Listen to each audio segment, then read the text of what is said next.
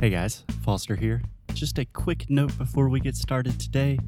We are doing something very, very cool in 2020. So, this year we are going to do 12 language challenges in 12 months. So, on the first day of each month, we will start a new language challenge, and each challenge will focus on a specific topic or subject to help you really, really improve your English. For example, we are going to have a challenge about phrasal verbs, a challenge about how to use prepositions, a challenge about how to learn grammar without using textbooks. Anyway, it's going to be a lot, a lot of fun, and we would love to have you participate. So, if you are serious about your English, you should really check out these challenges to learn more and start improving your English today. Just visit inglesnuecru.com. Okay, on with the show.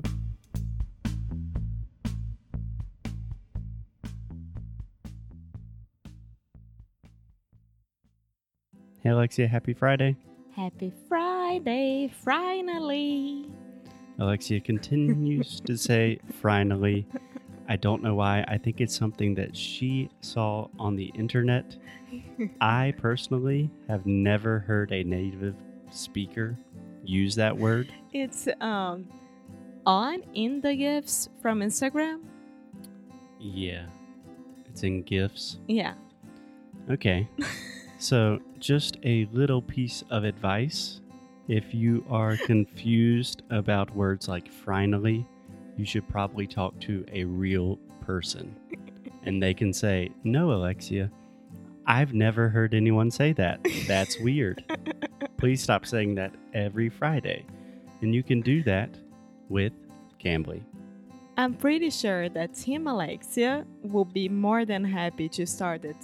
It's finally. Hashtag. Okay, our Cambly advertisements is not the place to argue for Team Alexia or Team Foster, but seriously, guys, Cambly is one of the coolest things with language learning that I have seen in such a long time. I think about this all the time. If Cambly existed for me learning Portuguese like four years ago, oh my goodness. And I was looking at their Instagram as well, and they always have like promotions and giveaways and things like that that are amazing. So, with our free class with the referral code English Negro Podcast plus one of their promotions, you are good to go. Cambly is awesome. Cambly's awesome. Use the promotional code English Negro Podcast when you go to Cambly.com or download the Cambly app to get your first class for free. Stop saying finally and start talking to native speakers. Let's get on with the show. Or you could teach your future English teacher the new hashtag. It's finally. On with the show.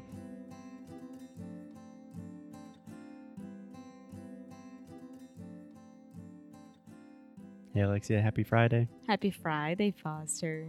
How are you? I am fine. What about you? I'm doing great. And unfortunately, today I'm in a little rush because I have to teach a lot of classes very soon.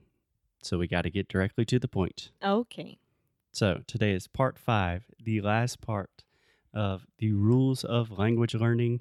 We are talking about just general language learning rules from Olly Richards. If you don't know what I'm talking about, listen to the last four episodes, the previous four episodes.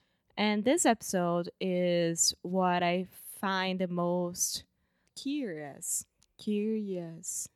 Okay, we will talk about that. So, rule number five is review, review, review. Yes, and it's all about repetition, right?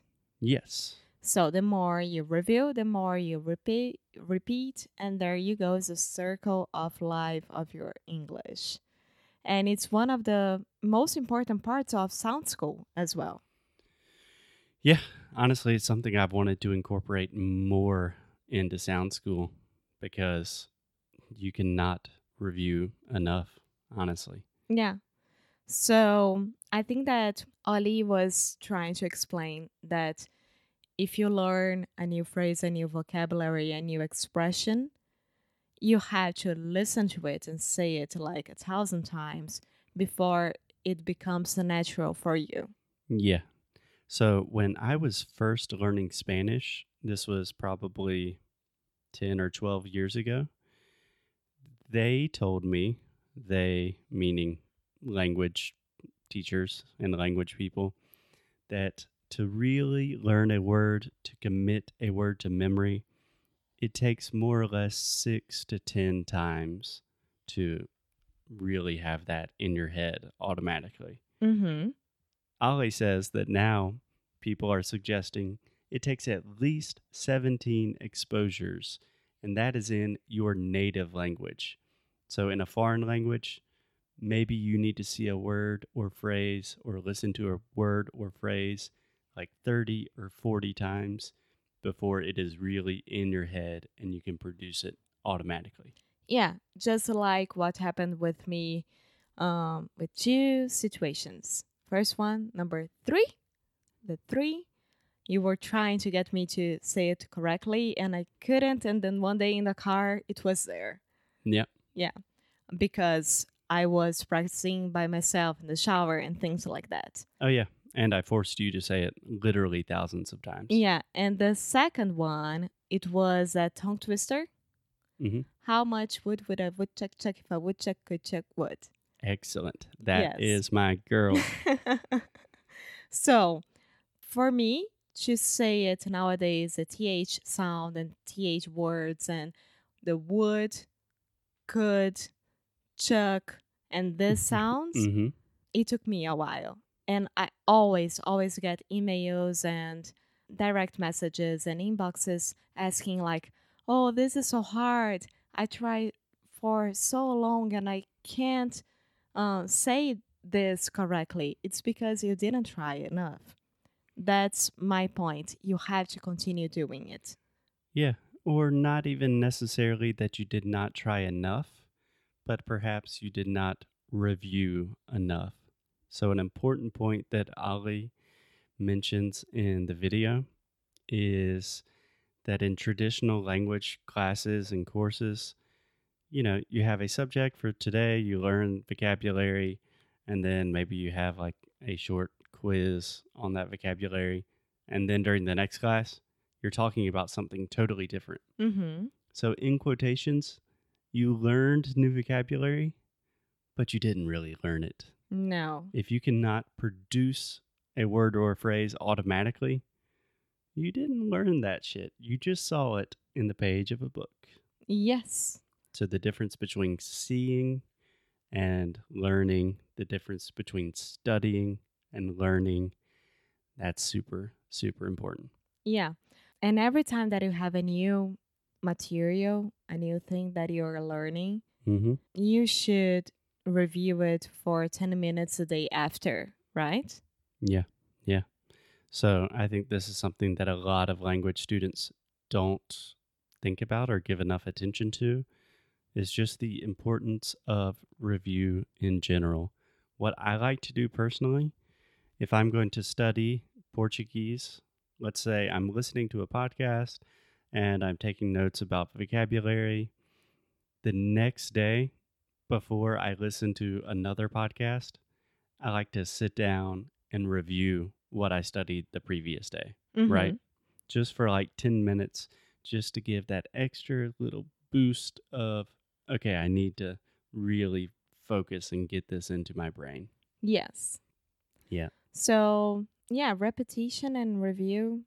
I mean, we already talked about discipline and focus and how you should do this and that, but without reviewing and without repetition, repetition, Repetition. without the repetition, Yeah. without the repetition, sorry, um, you're not going to be able to do any of those. Yeah. So, can I finish with a slightly long story, but I'll try to keep it short? Mm-hmm. So there's this podcast to learn Spanish called Notes in Spanish. We already talked about it. We've talked about it many times on the podcast. In many ways, they were the influence that kind of helped us create English no Cru simply because they helped me so much with my Spanish. I love them and I wanted to do something similar, right? mm-hmm. So they have podcasts for beginners, intermediates, advanced. They have like a gold VIP section. I think they have almost 500 episodes. So I have listened to all 500 episodes. I would say at least four times. I don't doubt it. and my favorite episodes, I've listened to like 20 times. And Daniel made me listen to it before we went to Chile, Uruguay, and Argentina. Yeah. But Yeah. I will listen to a podcast episode and then I will take notes on it. Then I will look at the transcript and then I will listen to it again. And then two weeks later, I listen to it again. And really, practice is what makes something permanent. Yes. You know, there's no lack of information in the world. It is just choosing information that works for you and then drilling that into your head until it is so automatic that it just flows out of your mouth like gold. Perfect. Beautiful, Amo. Yeah, gold doesn't flow out of your mouth, but I was scared to say something weird. no, I think it was perfect. And I think it was a good week. a good Week. week. A good week of the rules of language learning. We would love to hear your opinions. And if you are thinking, what should I do with my language skills right now after learning all of these new rules? I would suggest maybe go back to some of the first episodes of English no Cruhaju, episodes that you enjoyed. Listen to them again And, and again, again. And then just keep hitting the download or the play button because that really helps us up And- here. and then you grab our worksheets. And then you start reading with the worksheets. and then you leave a review on Apple Podcasts or Castbox or wherever you listen to. okay, sorry for ending on a marketing note, but it's Friday and we have to go. Okie dokie. So, bye, Foster. Have a wonderful weekend and we will see you guys next week. Bye. Muito obrigada por ter escutado mais um episódio aqui do nosso Inglês de Micro Rádio. Vocês sabem que nós fazemos o possível e impossível para deixar o inglês mais pertinho de vocês, né? E é um prazer imenso que a gente possa estar acompanhando vocês no dia a dia, na rotina e fazer parte da hora do- da cozinha, de faxina, tomar banho, dirigir, o que for. Então, queria aqui deixar bem claro que se você entrar lá no nosso site inglesdenecru.com, você vai poder ver um pouco mais do que a gente oferece de produtos, além aqui do nosso podcast querido, que a gente chama de paixão. Então vão lá, vão no nosso site, né? Aquela força pra gente. Procurem saber mais o que, que a gente está fazendo. E é aquilo, né, galera? Cada mês nós temos um challenge novo.